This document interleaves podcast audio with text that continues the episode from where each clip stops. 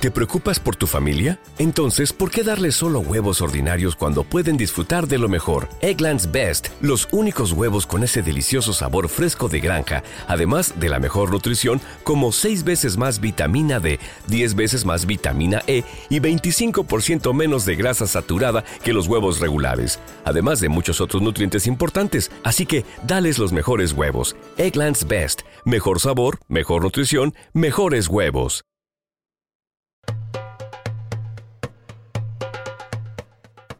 Esta tradición católica llegó a nuestro territorio después de la conquista y se mantuvo durante el virreinato, aunque poco a poco adquirió características locales que la modificaron y dieron pie a prácticas populares como la fastuosa construcción de nacimientos, partir la rosca y enviar una carta a los Reyes Magos.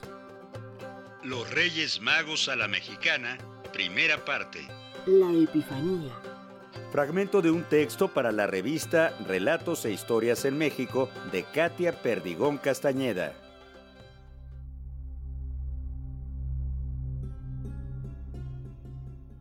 En la tradición católica, la Epifanía, fiesta de la iluminación, adoración de los reyes o Día de los Reyes, celebra la visita de los magos de Oriente a Jesús después de su nacimiento.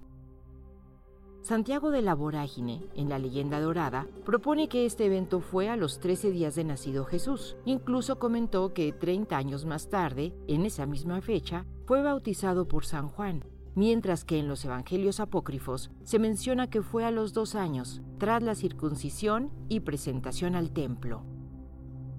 Como se puede observar, existe contradicción en la tradición. No obstante, prevaleció la idea de que el suceso fue contemporáneo a la Navidad tras la adoración de los pastores.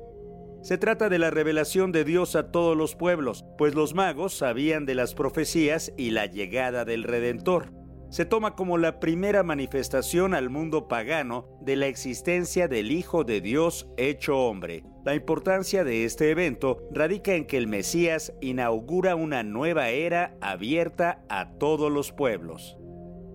Se cree que eran varios magos, una docena según los cristianos sirios y armenios. Pero el suceso más aceptado es que fueron tres personajes que, guiados por una estrella, llegan hasta Belén, tras una parada en Jerusalén, en el palacio de Herodes, para entregar obsequios al Hijo de Dios.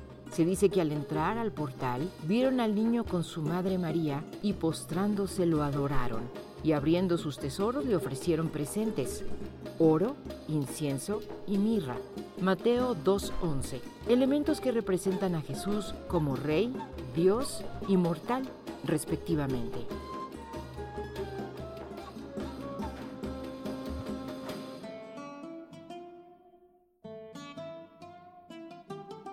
Según Heródoto, los magos eran originalmente una tribu meda que se convirtió en casta sacerdotal de los persas. Practicaban la adivinación, medicina y astrología.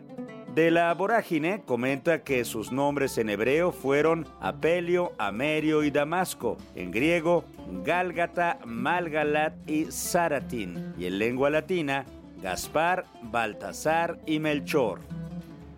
Al principio se les consideró como astrólogos que leían el futuro en las estrellas, pero la palabra mago adquirió el sentido peyorativo de brujo en los primeros tiempos del cristianismo.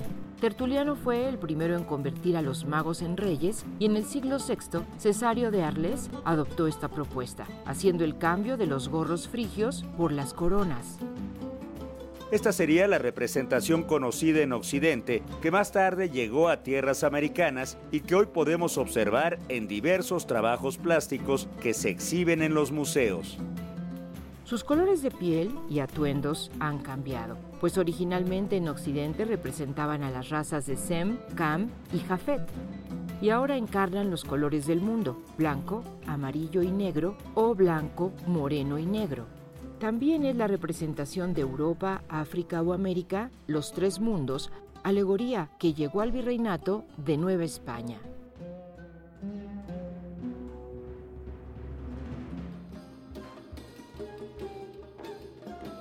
No dejes de escuchar la segunda y última parte de esta historia que habla de una rica tradición. Instituto Nacional de Antropología e Historia. Secretaría de Cultura. Gobierno de México.